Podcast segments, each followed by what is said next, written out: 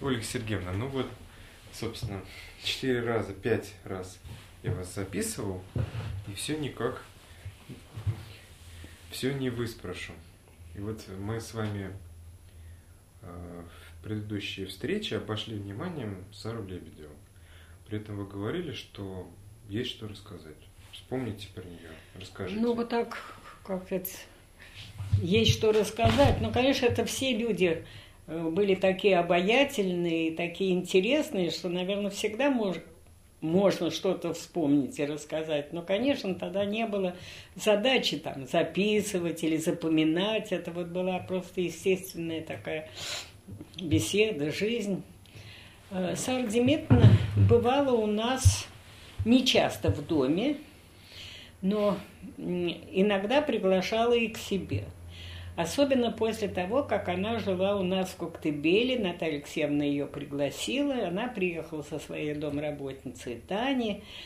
Э, в Коктебеле, по-моему, она была чуть не первый раз, или, может быть, второй после какого-то большого перерыва. Э, ей была приготовлена внизу наша лучшая комната, мы все оттуда я, в общем, переехала в так называемый змеевник, в котором были росписи Натана Альтмана. А Сар Демитна с Таней поместились в этой комнате. Вот интересно, что человек с большим вкусом и таким художественным мышлением, э, но какое-то удобство или... Э, то есть она отрицала абсолютно любой уют – потому что комната была очень уютная, обвешана еще картинками Натальи Алексеевны. Э, там висели э, выдуманные Натальи Алексеевны э, портреты предков. Живопись Сара Демидовна очень нравилась. И вообще, как сказать, она к Наталье Алексеевне относилась как к замечательному, тоже творческому человеку. Но почему-то кровать она поставила посередине комнаты, да еще как-то наискось. Ну, возможно, чтобы было больше воздуха. Но было страшно неудобно, и, и вообще, то есть, ну, какой-то все-таки был какой-то внутренний, ну, система какого внутреннего интерьера, там что-то такое, вот эти картинки, деревянный, но расписанный стол. Это все стоялось на сикоснак наискосочек. Но Сара Демидовна была очень довольна. Она так прожила, наверное, недели две, ходила купаться, гуляла, а потом, глядя на меня, сказал, я бы хотел э, сделать портрет Ольги. Нельзя ли здесь где-нибудь достать глину? Ну как, можно, конечно, потому что там и кил, и всякие глинистые почвы. И особенно в конце у могилы Юнга, такое место было, там холм был, э, там был ручеек, который, ну, шел, даже речонка маленькая. А, и там была очень глинистая почва, и там крестьяне всегда – делали саман. Саман – это вот глинобитные кирпичи. Угу. Они э, копали эту глину, потом у них были такие деревянные ящики, в которых эту глину замачивали. Потом, если там были камни, они как бы перебирали это все, потом сушили, потом тут набивали то есть в эти ящики уже с глиной более-менее очищенные, не очень очищенные, более-менее, они сыпали солому, кизяк, то есть навоз, очень тщательно все перемешивали, и потом у них были такие ящички-коробки без дна. Ну, размер, ну, глинобитный кирпич больше, чем наш обычный кирпич. Ну, в общем, они набивали эти коробочки, ящички без дна. Их было довольно много, и они их оставляли сушить. Как только глина подсыхала в этих ящичках и отставала от краев, они вынимали, или так даже переворачивали, кирпич как высыпал, не высыпался, можно было легко вынуть, они складывались штабелями и из этого строили свои собственные дома. Причем интересно, что никогда никто эти кирпичи друг у друга не крал.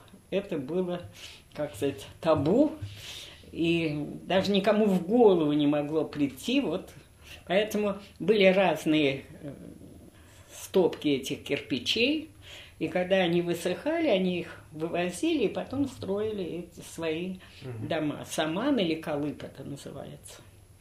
Вот мы пошли туда с моим мужем, еще кто-то был, и набрали ведро вот такой глины. Саар Демитовна очень внимательно все это рассмотрела и сказала, ее надо отмучить. Значит, в ход пошли всевозможные э, корыты для стирки, какие-то тазы. Все это глина замачивалась. Сарди медленно заставляла нас, не заставляла, а просто говорила, и мы все это выполняли, мы значит, перемешивали, перемешивали, потом выливали все это в какое-то корыто и тоже высушивали, то есть она испарялась, эта глина. Сара Демидовна все как каждый день так проверяла ее консистенцию, и после того, как много уже мы сделали переливание из пустого в порожнее, то, значит, наконец она сказала, что вот эта глина будет очень хороша, и что она будет ждать, когда она сделается нужной мягкости. Угу. Ну, наступил этот день, и она сказала, что а, я буду... Я, по-моему, она не делала моих зарисовок.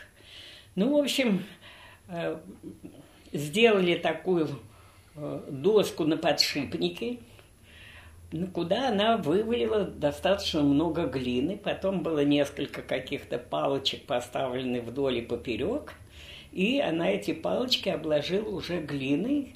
Такой был высокий ком, с которым она должна была, собиралась, вернее, работать. Ну, наступил этот час, меня поставили, как всегда, в сарае. Это назывался Большой пифосный зал у нас. Глинобитный пол. Сарай действительно перекрытый черепицей, но там было уютно очень, и солнце не жарило. В общем, Сара Демитовна была очень довольна. Ну и начались мои мучения, потому что все бегут купаться, а Сара Демидовна говорит, мы начинаем работать. Ну, я стою, она, значит, вертит эту доску с этим комом, таким конусом, что ли, и, как это называется, мастихином, да, э, снимает куски глины, мнет в руках, налепливает. Причем как это, Сардемитна, ее облик был очень такой мягкий, обтекаемый. Она была полная, э, такое овальное лицо, гладкая прическа. Ну, так, серые глаза, которые смотрели очень внимательно, так пристально даже.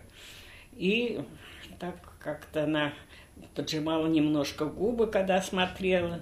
Ну, в общем, она при, при, становилась таким из мягкого человека, в общем-то, скорее даже суровым. Ну, вообще, когда тебя лепят или рисуют, это довольно тяжелая работа, потому что нельзя нарушать э, вот это состояние творчества у художника, будь то скульптор или живописец, это все равно. Вот всегда вот такое требование, они так или иначе заставляют, в общем, ну, быть в подчинении. Ну, в общем, она была очень довольна, это она все, как сказать, лепила, делала, уже какие-то э, появились э, мои черты. И потом она как-то за обедом, она сказала, вообще все замечательно, и мне очень нравится работать. Но вообще для скульптора нужен верхний свет – ну, вообще в мастерских скульптурных верхний свет действительно, потому что солнце всегда освещает сверху, вообще свет падает на скульптуру, и скульптор всегда это учитывает. А здесь его нету. Ну, поговорили. Рано утром вдруг Наталья Алексеевна уходит очень деловой походкой со двора.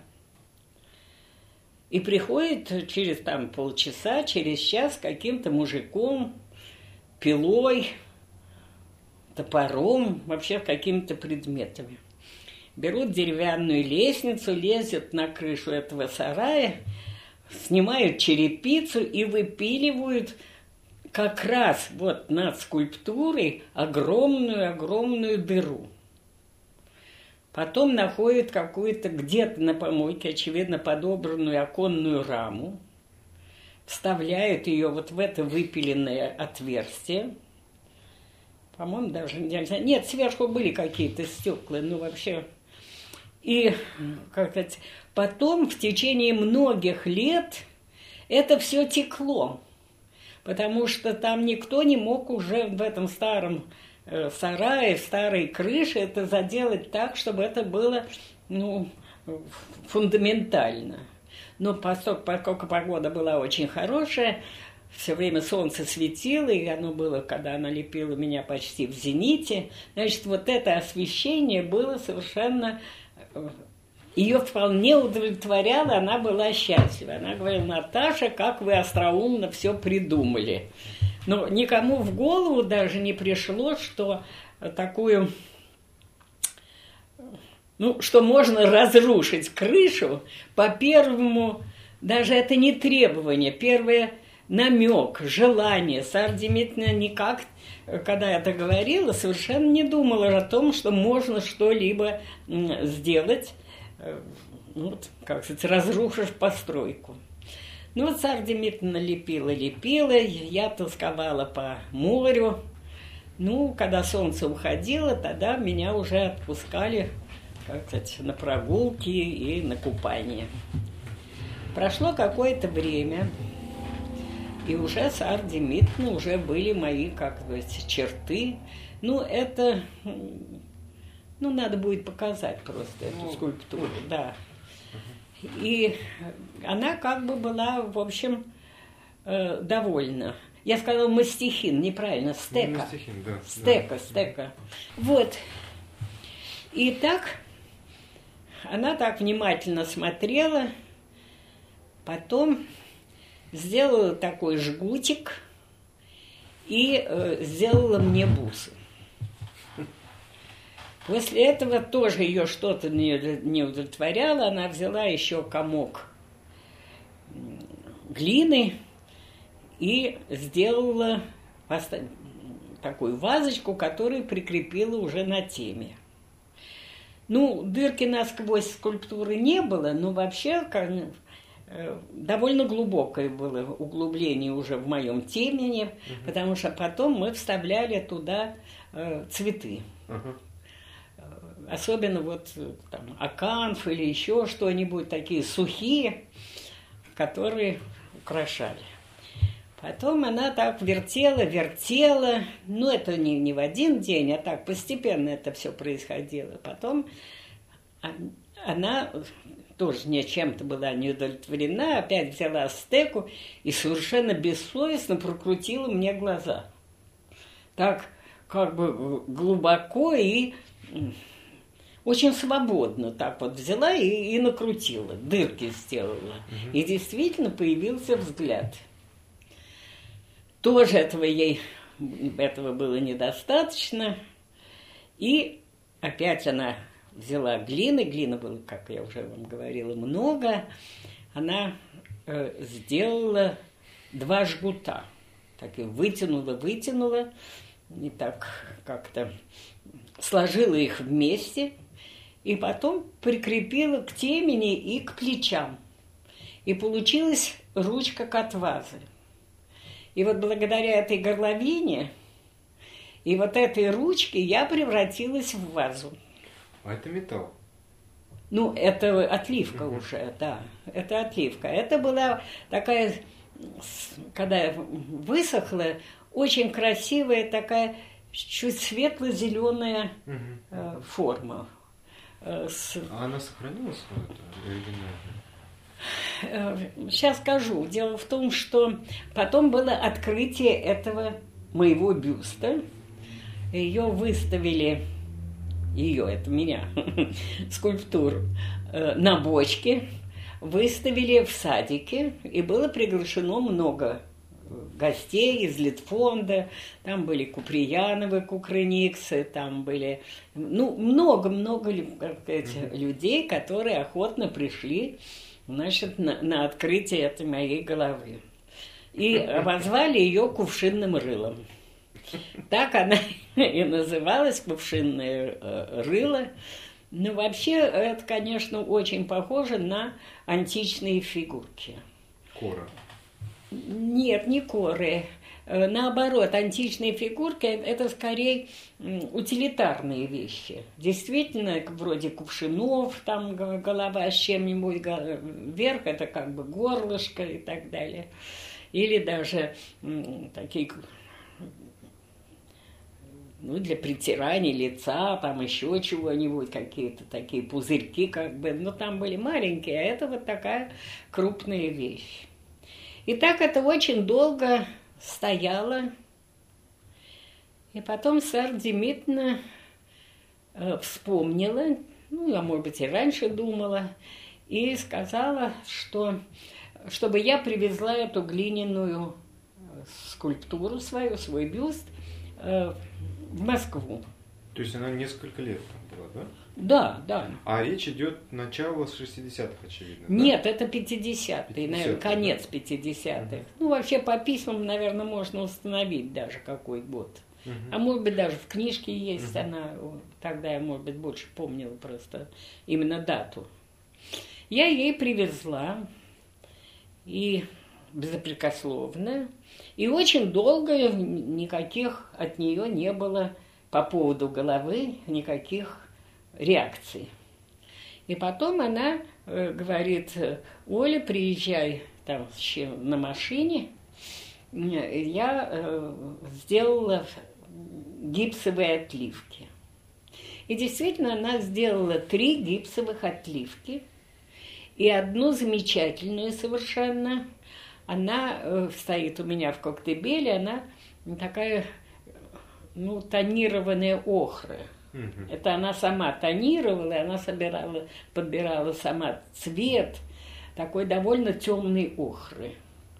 Ну вот это все так осталось навсегда стоять в коктебеле перед зеркалом на комоде, поэтому было всегда видно и заднюю сторону вот с этой ручкой, и в профиле. Иногда ее можно было поворачивать, она стояла на подшипнике, и, значит, то она в окно смотрела, то она еще куда-то. У нее была вот этой скульптурки своя жизнь.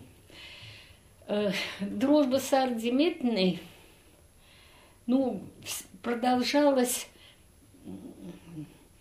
очень тесный даже. Может быть, не так часто мы даже виделись, но э, заинтересованность друг в друге Габричевских и Сардемитной, безусловно, была.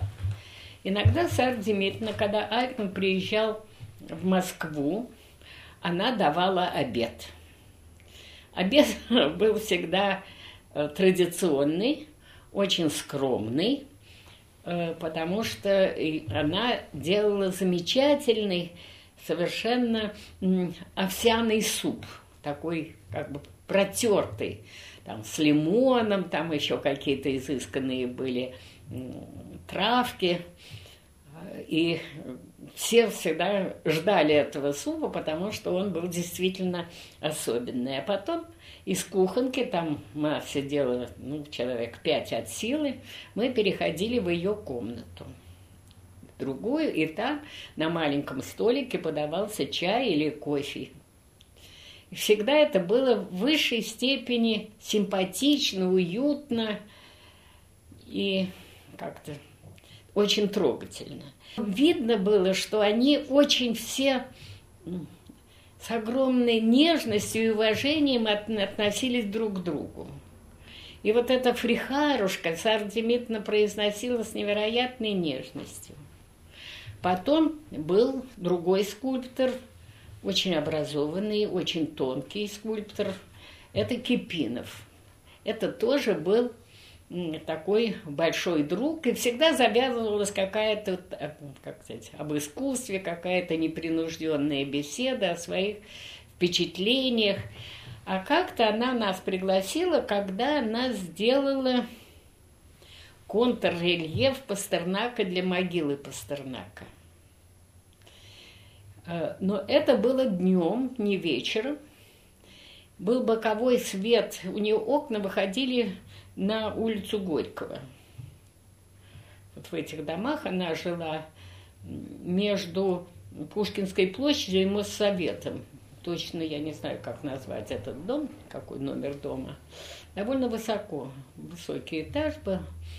И вот этот боковой свет э, сделал контррельеф, который висел. Это такая гипсовая стелла, что ли, была. Так что э, тени легли так, что э, получился рельеф, то есть выпуклый рельеф. И это производило совершенно невероятное впечатление. На могиле это, когда это установили, это, он не выглядел таким, во-первых, это был белый гипс, и вот этот свет, когда все оказалось наоборот. Все части, которые должны там при контррельеф в тени, а здесь они сделались выпуклые. И этот эффект был совершенно ошеломляющий для всех. Мы все очень долго любовались, и Александр Георгиевич восхищался, и Кипинов, и Фрихар, по-моему, тогда не было, Альтман был, да. И вот хвалили ее до бесконечности. Она была очень этим, конечно, довольна, потому что такая была изысканная публика. Уж если они хвалили, то это был от всей души, и это был такой А вообще просто восторг. так не хвалили, да? Из вежливости, что называется. Да, да нет, это были такие Понимаете, вот что все, что касалось искусства, вот из вежливости не было. Ну, промолчать, там еще что-то такое. Или обсуждали, что, что получилось, что не получилось. Это, это были всегда объект, очень объективные, очень доброжелательные, но э, вообще такие профессиональные разговоры. Всегда была какая-то новая интересная книжка, которую ей кто-то принес – я помню, были как раз индийские эти огромная книжка с э, рельефами какого-то храма индийского.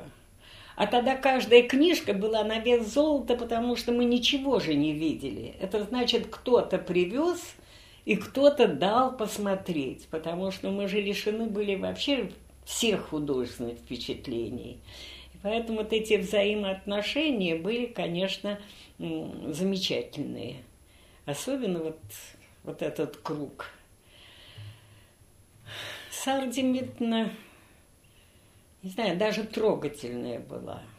Она часто ездила в Ленинград, она сохраняла со всеми дружеские отношения, вот с мужем, который у нее был, и с родственниками. Это было такое, в общем, безупречно великодушные взаимоотношения с близкими людьми. Вот этого я отметила, наверное, как очень важно. И Натан Исаевич очень любил Сардемит, ну и она. Вот эти нежные дружбы я бы хотела даже для того поколения прямо отметить, потому что они не возвышенные, но какие-то безупречные. Все. Ну и кувшинное рыло-то было воспринято, я думаю, тоже с восторгом. Ну, конечно, конечно, нет, тогда ее очень хвалили, да, вот это было. А потом прошло, говорю еще, да, э, прошло довольно много времени, ну как много времени, я поинтересовалась уже после смерти Сардимитны, угу потому что в квартиру кто-то въехал или другую, она была вымороченная. Она одна жила, да? А? Одна она была, да? Она одна жила. А скульптуры, которые были у нее и в мастерской, они э, были отнесены, по-моему, в мастерскую Слонима, скульптора, который тоже был с ней в дружеских очень отношениях.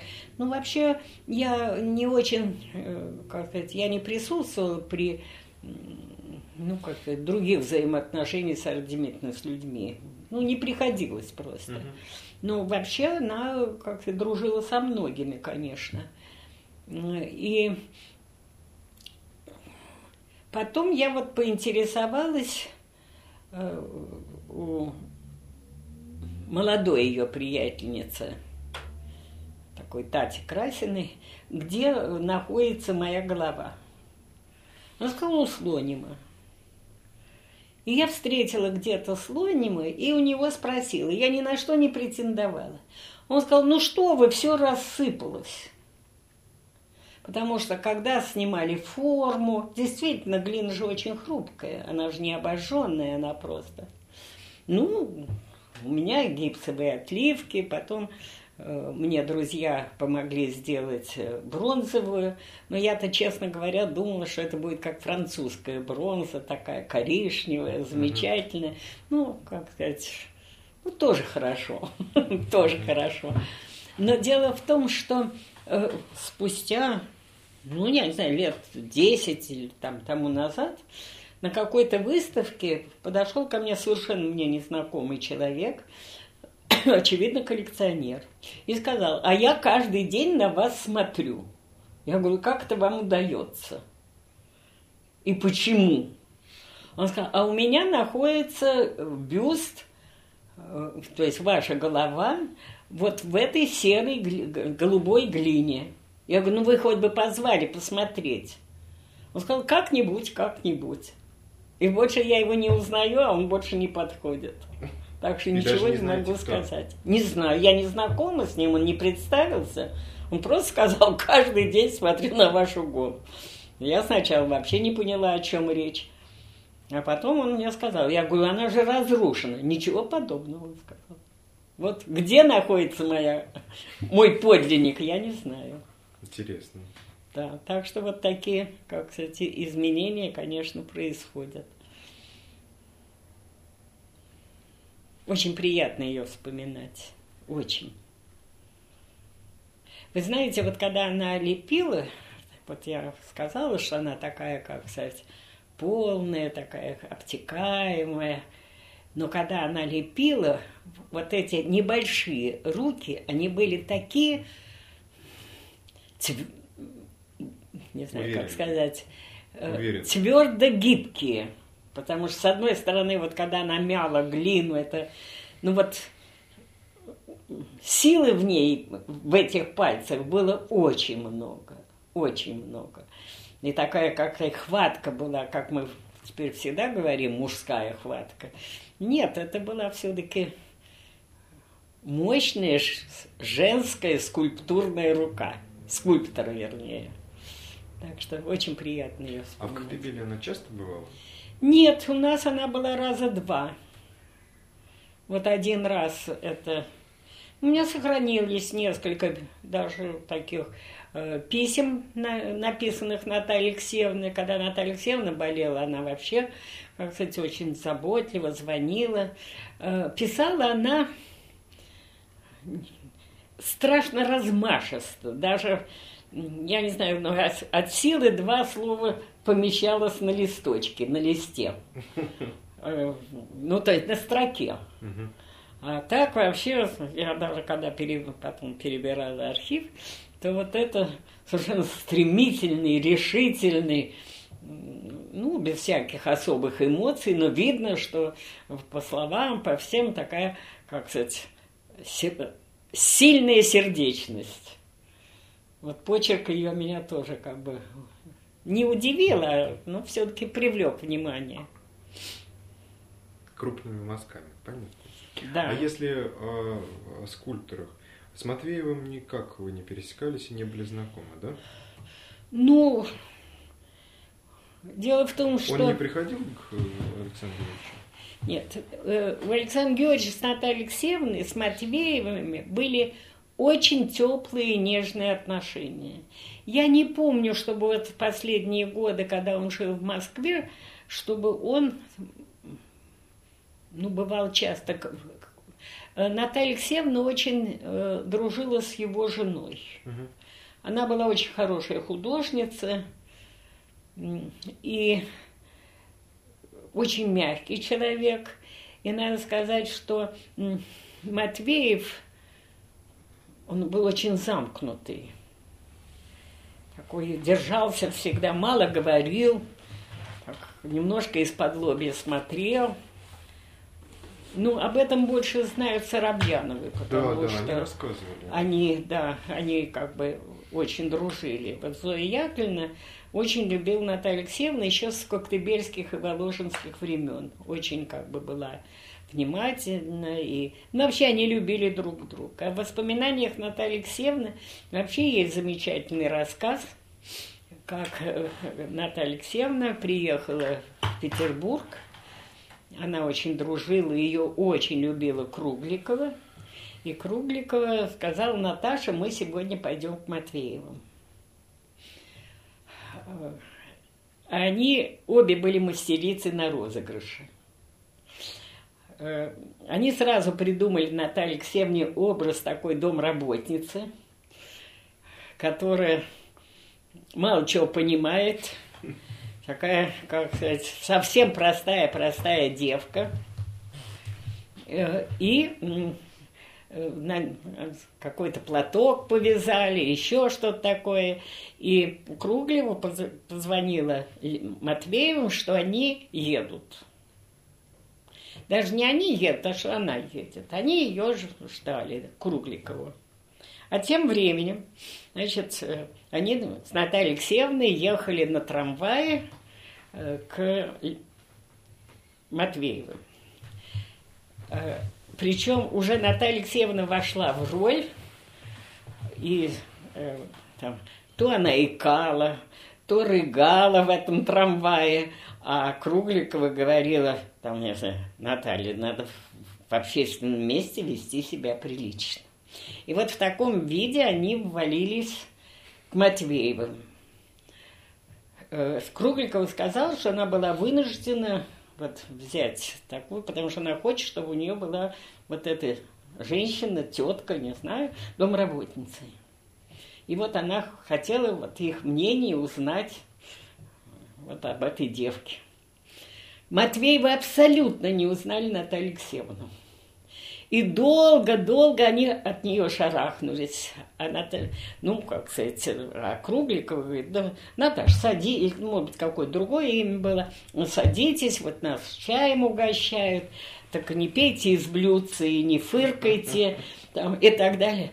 Матвеев был в полном ужасе, совершенно он так замер, а Зоя Яковлевна, она продолжала ради Кругликовой все-таки какую-то светскость. И так они пили чай, пока в конце концов Кругликовой не надоело, она сняла платок с Натальей Алексеевной, и они были в полном изумлении, и веселье было до бесконечности, потому что, чтобы скульптор да не узнал Наташу, которую знал вдоль и поперек много лет в Коктебеле, вообще это был такой, как сказать, очень веселый розыгрыш. Но они ее перемазали, наверное, чем-то. Вообще как Ну, я не знаю, может быть. Да нет, ничего, ничем не мазали. У Натальи Алексеевны ведь очень было такое подвижное лицо. И она могла, как сказать, быть... Она вообще для живописи очень трудно. У нее было подвижное лицо, не окаменевшее такое, не... э, И поэтому она могла делать любые э, физиономии, то есть вообще как-то ну, да, менять свое лицо она могла там очень, очень просто, очень легко, не говоря уже о том, э, в разговорной речи или там еще как- как-то. В актерской такой облик она меняла очень, очень легко. И действительно. Но это есть в воспоминаниях, только там даже гораздо лучше записано, чем сейчас я рассказала, потому что это уже пересказ.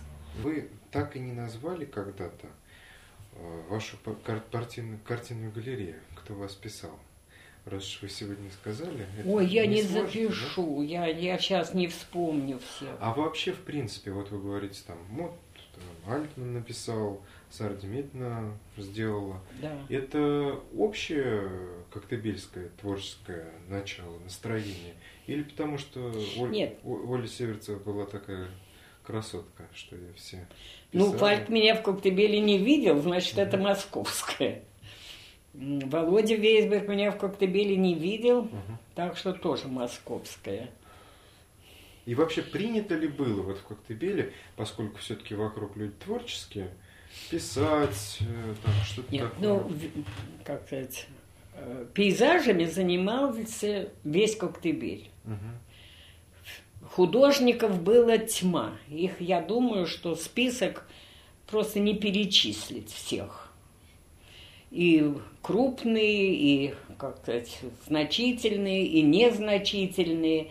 Писать было, ну, само собой разумеется. Я думаю, что вот это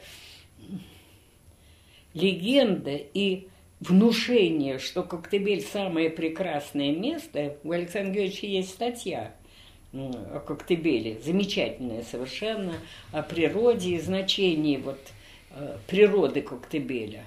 Это вот как раз э, такая большая статья к выставке Воложина в 27 году она была как бы написана. Э, Она очень интересна, потому что Александр Георгиевич там еще дает даже характеристику героическому пейзажу и средневековому. То есть не сре- среди... Земноморскому. Нет, не Сред- среднерусскому, совсем наоборот. В одном случае он вот эту геологию называет историческим, и что это результат коллизии, что это вот такой героический пейзаж. Конечно, то, что рассказывал Волошин о Коктебеле, вот этот Карадак, то есть он отк- настолько э, умел слушателям показать Коктебель с идеально прекрасной стороны, что даже дети, которые его слушали, сохранили это до глубокой старости, вот это впечатление о Коктебеле. И действительно, я сейчас там как сказать, мало бываю, но все-таки, когда издали видишь эти горы, вот это, я думаю, что такого места действительно нет. Вот что-то в нем, это как раз переход от степного холмистого Крыма и как-то первые вот эти горы. Там Карадак, Святая, Селюкая острая, скалистая. И вообще эта гряда, э, вот этот может быть контраст. С одной стороны плавный, с другой стороны э, какой-то острый. Ну вот как Волошин там писал, в раковине малой океана. Вот это действительно как так было. Ну, сейчас от ничего не осталось от этого. Не от гор, а просто мы через эти новые постройки просто не видим пейзажа. Он загорожен вот этой бездарной архитектурой. Ну вот, а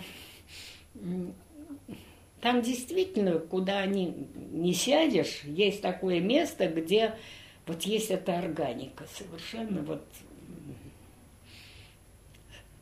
слияние с небом, с морем.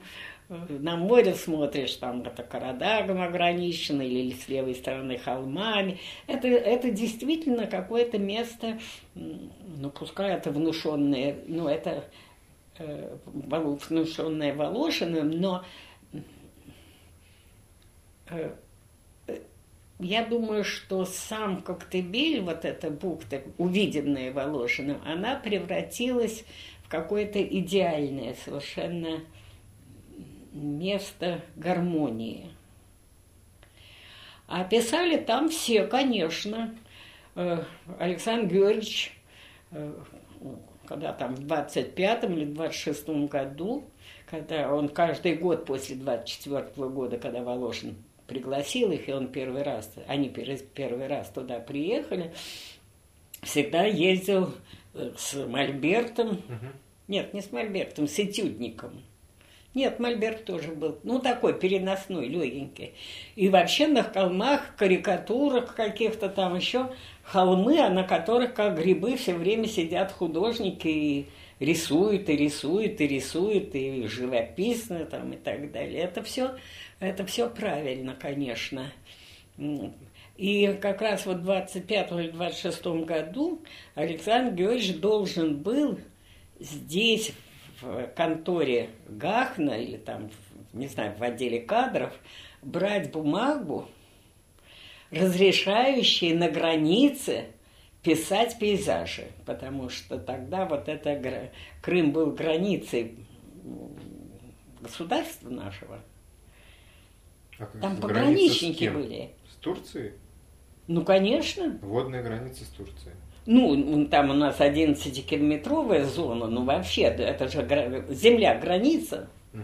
Ну, это пограничники всегда нас мучили. Мы не могли на серфинге ходить, мы должны были выпрашивать. На байдарке мы не могли ходить, мы должны получать на погранзаставе приход, уход на э, резиновой надувной такой э, байдарке. А уж там съездить под, этот, под Карадак на этой байдарке, так это надо потом отчитываться, сколько времени. Так что... И вот у Александра Георгиевича были бумаги, которые говорили, что он художник и что, что там, отдел госбезопасности или что там, э, подтверждает э, или дает разрешение на писание пейзажей. А, кстати, Александр Георгиевич вас писал, рисовал вас? Да, да. Ну вот первый раз, вот когда меня Наталья Алексеевна взяла, вот почему-то Александр Георгиевич нисколько не возражал, э, что меня берут, потому что он вообще к детям довольно равнодушно относился. Не знаю, чем я его тоже как бы обаяла, но он был абсолютно терпим. Я плавала у него на спине, хотя мне было сколько там, меньше пяти лет. И он все это терпел, не, не знаю почему. Но тогда, когда она привезла, там было много художников – и они решили писать обнаженную натуру, то есть меня. Значит, мне было 6-5 лет.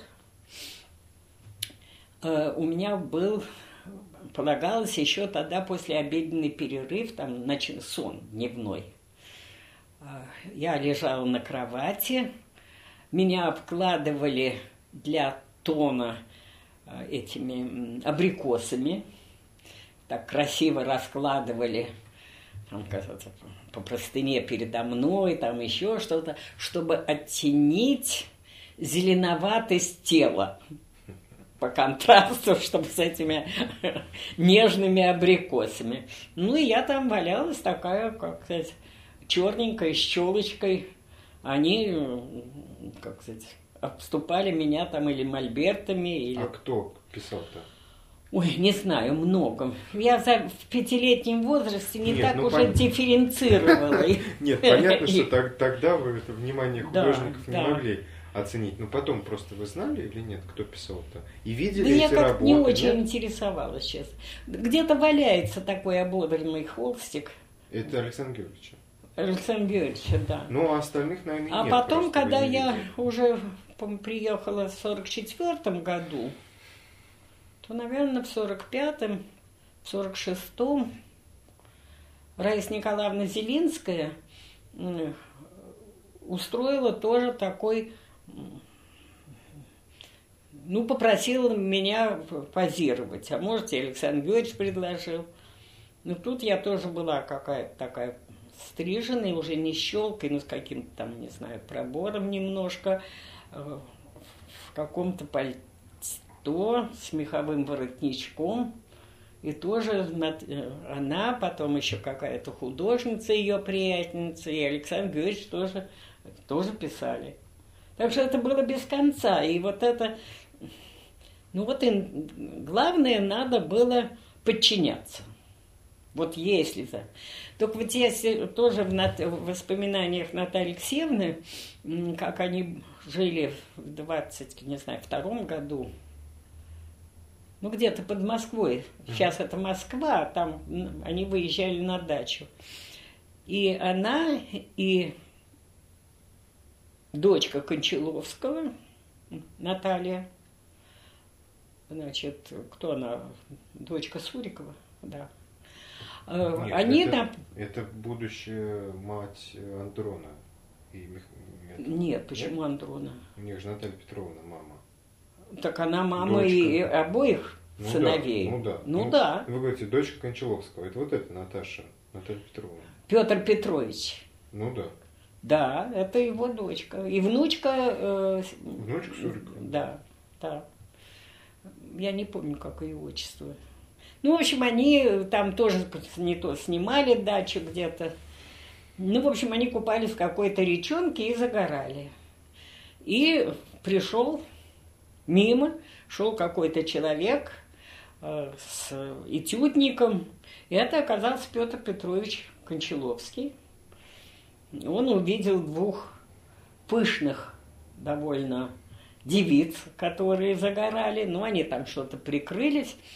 Э, ему что-то очень как бы весь антураж, пейзаж, все понравилось, сказал, что Девица он их будет э, писать обнаженными. Ну, дочку свою он, конечно, узнал.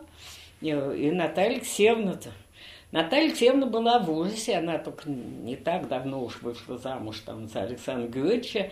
Она пришла и сказала, что Саша, ты знаешь, вот э, Кончаловский такой художник – сказал, чтобы мы завтра с Наташей позировали обнаженные. Ну, по-моему, это как-то неудобно, я не могу на это согласиться. Как ты смеешь не соглашаться, э, как сказать, на предложение, отказывать художнику? То, что художник хочет, надо делать совершенно безапелляционно. Ему как подчиняться и слушаться. Ну, эти дамы были ну, Наташа, может быть, ей было все равно, то есть Кончаловская. А, значит, вот Наталья Алексеевна какое-то время смущалась. Ну, этюд плохо получился. А работы нет, да? Ну, может быть, какие-то наброски остались, я не знаю. Просто уже никто об этом не вспоминал. Ну, так что, ну, угу. вот так. А вот, кстати говоря, никогда мне этот вопрос не возникал вернее, тема такая, игры какие-то были, вот знаете, там вспоминают какие-то интеллигентные там, ну, бабури шарады, что-то такое. В Волошинском? Вот нет, вот у вас, у Александра Георгиевича, Наталья Алексеевна, за столом. Никогда такого не было? Ну, всегда было. То есть, нет, так... Нет, ну когда при, там в Коктебеле приходили гости, в том числе замечательно всегда в шарадах принимал участие Сергей Герасимов – он не у нас, а где-то э, изображал Льва Толстого, потом э, сыграл Льва Толстого у себя в фильме, потому что шарада послужила поводом для этой роли потом.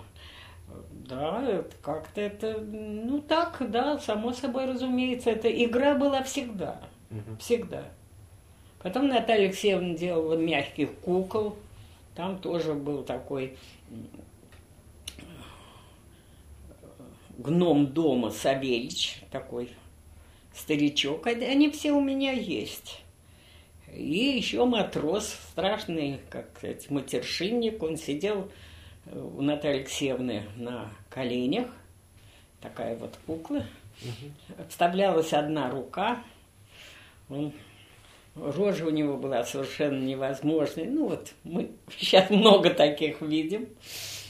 Одна рука, значит, играла, он к дамочкам приставал. Вообще Наталья Алексеевна замечательно с ними играла. И э, мы, как, ну, каждый раз, в общем, приблизительно сценарий был тот же. Значит, приходил э, этот матрос, потом как смотрел на, э, на гостей, потом как бы спрашивал у Натальи Алексеевны, а это кто? Э, Наталья Алексеевна ему что-то говорила, он внимательно слушал. Э, очень был, любил приставать к дамочкам, залезал куда не надо, там у всех большое декольте было, и он туда заглядывал. Ну, дамочки смущались, между прочим, действительно, потому что наглость его была совершенно. Потом он выпивал, потом вообще... Это все он ничего не говорил. Наталья Алексеевна за него не говорила. Да. А, она ему отвечала.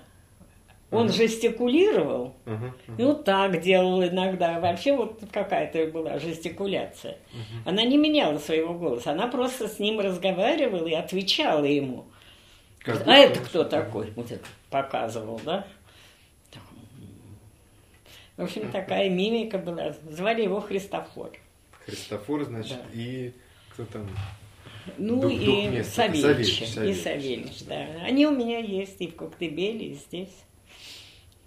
Христофор там, Савельич здесь.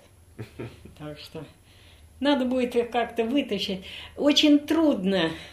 Я их вытаскивала, меня просили иногда, но я уже под Натальей Алексеевной это делаю. Я повторяю то, что делала она, конечно, это уже э, так не очень хорошо получается.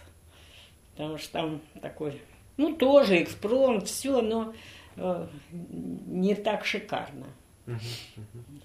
А Савельича или там обожали. А Христофор вообще... Обезьяны у нее были. Обезьяны и, по-моему, Савельича брал какой-то кукольный актер в Армению. И они у него там работали года три, пока Наталья Алексеевна не попросила вернуть. Этот актер очень огорчался, потому что у него был номер с ними. Ну вот, да храню это все, храню. Надо будет на шестое как-нибудь вытащить их, потому что уже много новых людей приходит в этот день, и уже это будет не такая подделка, они будут по, по новой смотреть уже, не по воспоминаниям, а, а может и воспоминания будут приятные. А Сергей Герасимов, он ну, частый гость был у вас там? Ну, в Коктебеле, да. В Москве нет. В Москве нет. Ну, была всегда такая, как сказать, все-таки коктебельская публика. Мгм. И тогда это был такой определенный круг. А в Москве все-таки все как бы разбегались и встречались довольно редко. Ну, там перезванивались еще. Вообще интересно, что я обнаружила в архиве Натальи Алексеевны несколько сон- сонетов Тамары Макаровой. Обыкновенно Это жена. жена, Мгм. да. Обыкновенно вот Сергей Герасимов. да. Сергей Герасимов, да. Очень красивая. Э, И как-то обыкновенно это не так было. Не, не все жены могли сочинить сонеты. А Тамара Федоровна несколько раз ну, присылала, и, в общем, как-то так. Это было симпатично и вообще немножко неожиданно, что, конечно, такое отношение к Тамаре Федоровне увеличивает. Повышал, да. Потом у Натальи Алексеевны был такой образ Валентин Фердинандович Фиалкин. Это такой полный мужичок э, в, в таких пенсне, очках немножко, который всегда ухаживал за Тамарой Макаровой, кланялся ей в ножки, целовал коленки вообще. Вообще она, конечно, подыгрывала, ха-ха. А потом выяснилось, Наталья Алексеевна пришла в ужас, потому что Валентин Фердинандович это был Асмус, философ Асмус. И когда она называла его Фиалкиным, то есть не Асмуса, а вот эту, этого персонажа, никто, как сказать, не ассоциировал с Валентином Фердинандовичем. И поэтому, когда это она однажды представила при Асмусе, она спохватилась и не знала вообще, как играть номер Булсорова. Хотя она совершенно это так вот как-то спонтанно произошло. Ну Таких много было вещей, конечно. Вот вы говорите живописный. Вот. Да, вообще живописью, конечно, все занимались.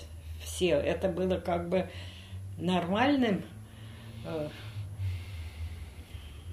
Ну, нормально таким. Кстати, Фальк бывал в Коктебеле, но это я не знаю, когда это были какие-то Ну, или 20-й год. да, 20-е годы, поэтому я... А самая такая, как сказать, страстная и значительная, может быть, фигура, или экстравагантная, это была Анна Ивановна Троиновская. Она и, и в Коктебеле, да? В Коктебеле она, да, она как-то приросла к Коктебелю, но она была глубокой старухой.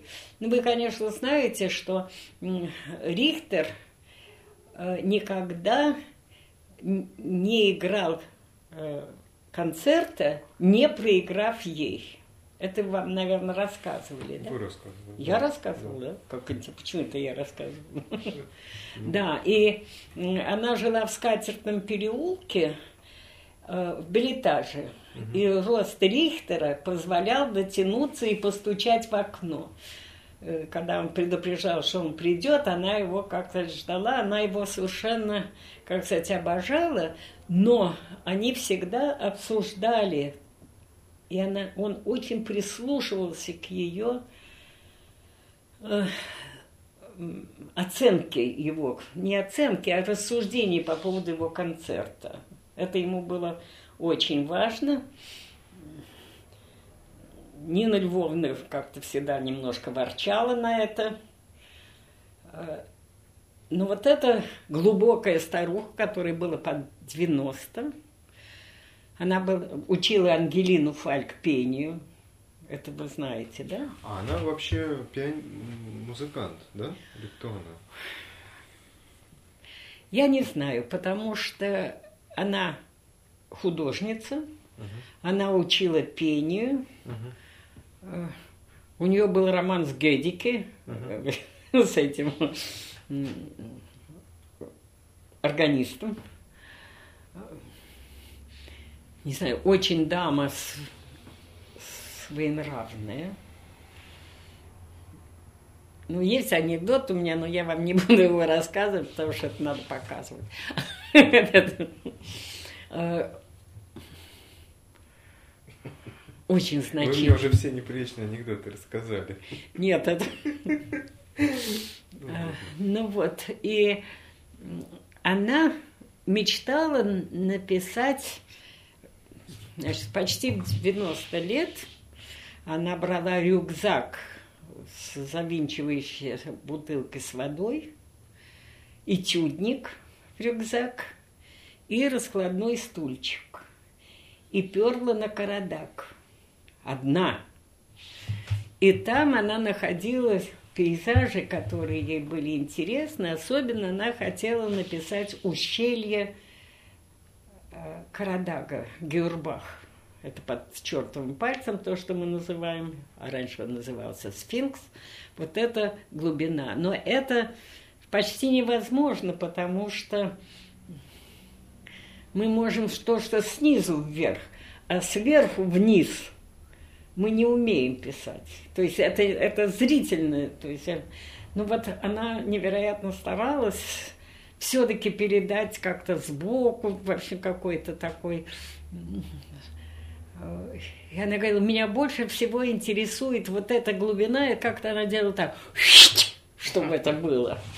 И, как сказать, однажды она сделала показ под осень своих вещей, страшно волновалась, акварели очень хорошие, мы в этом пифосном зале все развесили, ну вот в этом сарае, где Сардемит на меня леп, лепила, ну, как-то какие-то рейки сделали, развесили ее, картинки. Я даже не знаю, ведь рамок не было.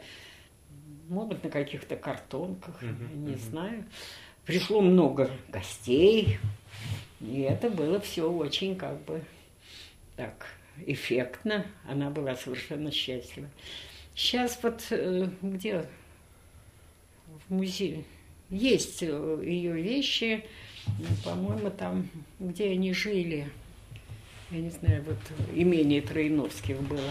Ее отец был крупный очень врач, и почти все художники,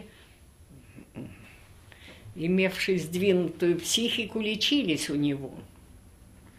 И у них была огромная коллекция, потому что, конечно, все художники дарили просто свои вещи, я не знаю, как там, оплачивалось, не оплачивалось, это была не оплата, а это вот была просто приветливость, оказанная этими художниками своему врачу. Ну, вообще так, врачи очень много вообще, много врачи были коллекционеры.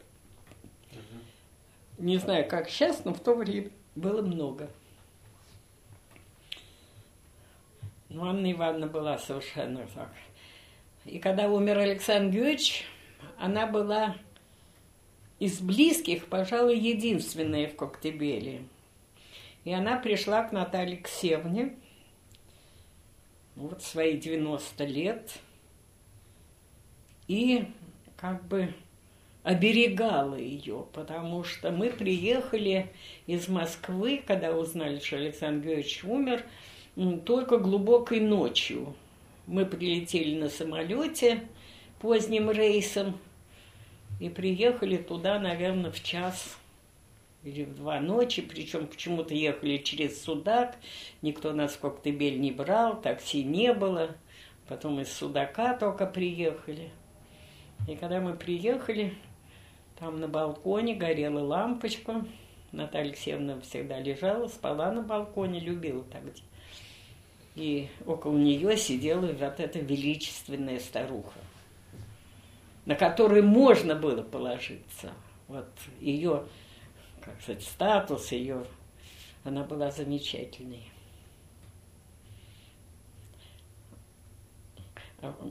А потом она продолжала приезжать в Коктебель, уже в какой-то степени я ее опекала, потому что она, там, где она снимала комнату, там всегда было очень много народу, хотя хозяйка ее всегда внимательно обслуживала, кормила, там были все-таки такие человеческие отношения, не только. И она у меня попросила разрешения, хотя просить не надо было, чтобы днем она сидела у нас в садике, потому что никого нету, и ей как бы приятно. И вот она приходила, и почему-то она всем, кто, если кто-то был в доме, она говорит, Ольга мне разрешила здесь сидеть. И всегда это был такой... Ну, это потому, что вас мальчикой называют.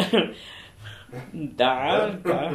Ну, мачеха. Ну, мачехой они называли, конечно, но дело все в том, что э, Румни всегда говорил, мачеха всегда права. Это смягчало мой статус. Это было смешно, конечно. Приехали в Коктебель, но это уже чем поздно было, это, наверное, какие-нибудь 60-е годы или конец. Нет, да, то есть после 70 после 70-го, не знаю, 74-го, так что.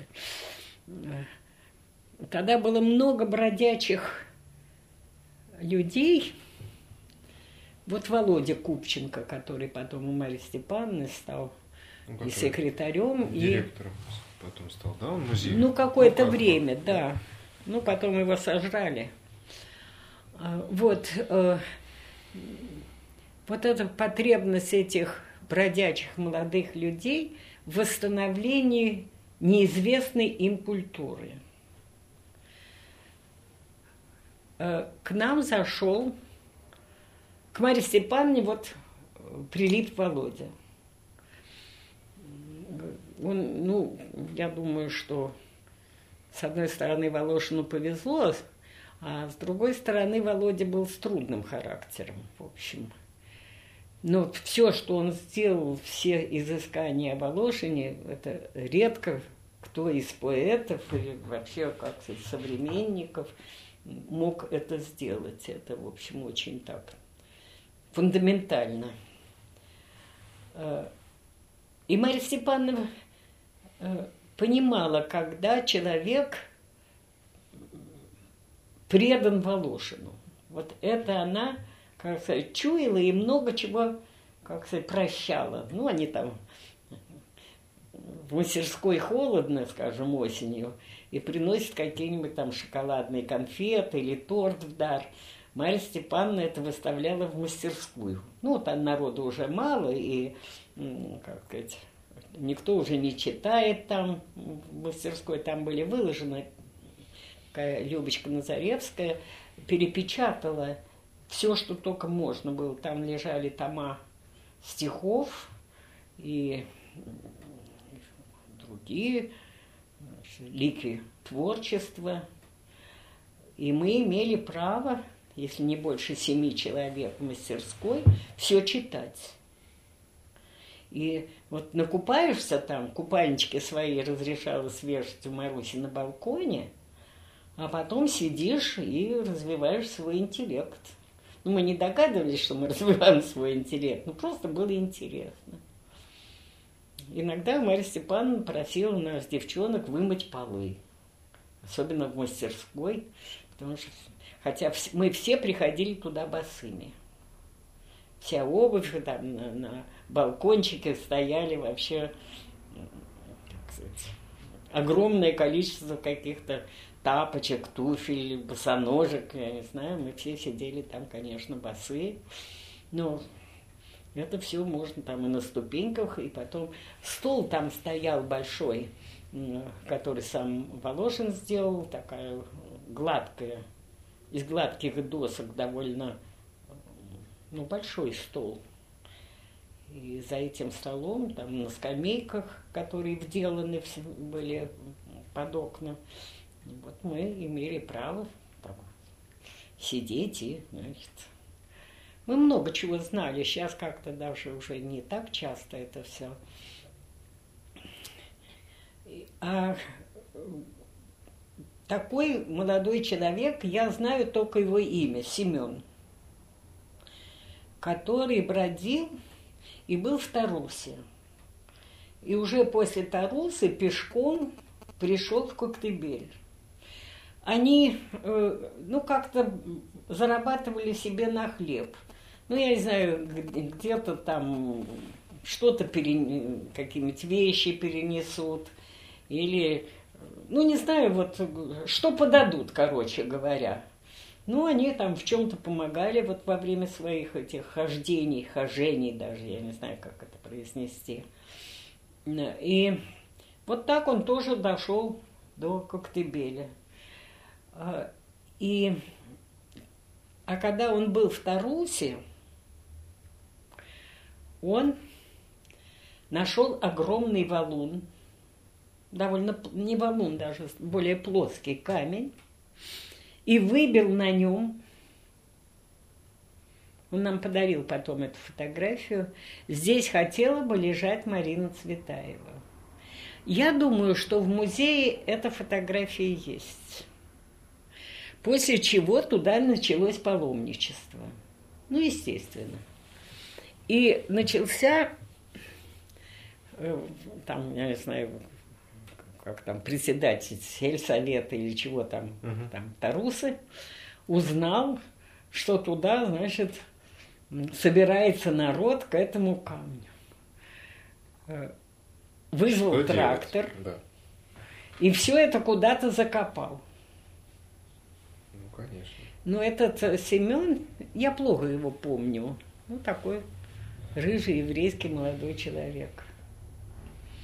Ну, в том числе он э, э, зашел и бывал у нас. Ну вот, э, как сказать, они долго нигде не задерживались. Это Володя так осел. Но вообще вот это было такое, конечно, это все подвиги были.